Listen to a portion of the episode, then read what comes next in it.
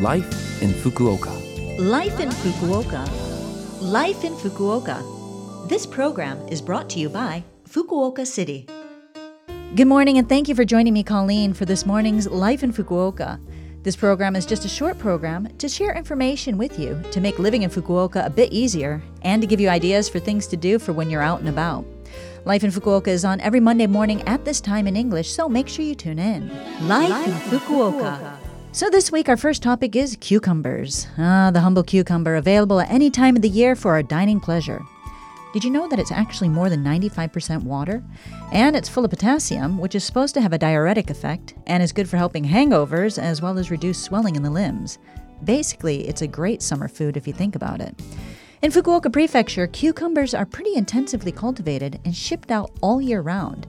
Actually, Hakata Port has been a trading port with the continent for a long time, and so it seems that cultivation in Japan started quite early on.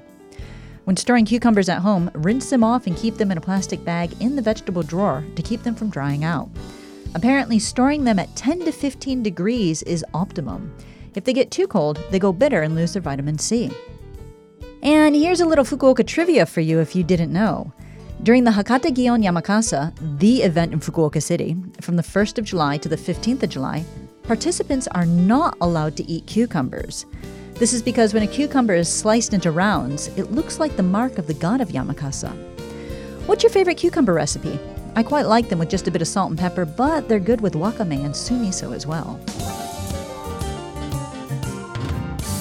Life in Fukuoka. Now, I have some important information from Fukuoka City, and this is about the COVID 19 vaccination notice you should be receiving by post soon.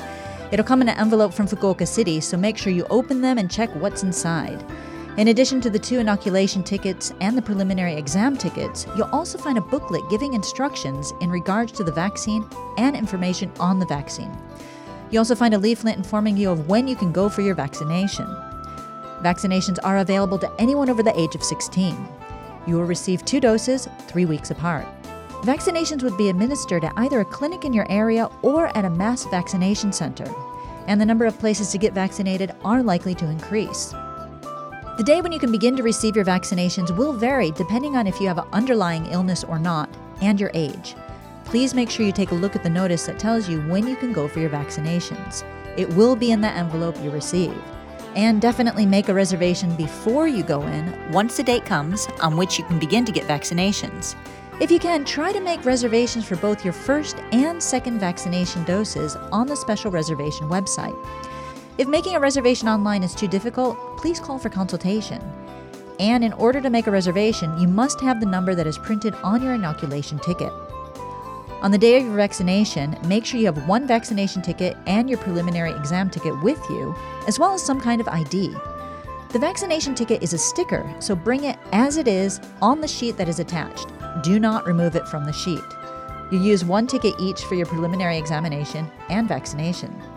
Make sure you read the instruction manual before your appointment and fill in all necessary information in advance. You'll be given the vaccine in an area around your shoulder, so make sure you're wearing clothes that allow you to expose your shoulder area easily. And make sure you come wearing a mask. The prepared number of vaccines must be used on the day, so unless you're feeling ill, please do not suddenly cancel your appointment.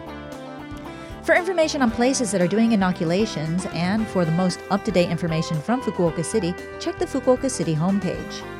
If there's anything that you don't understand or if you can't make a reservation on the website, please call for consultation.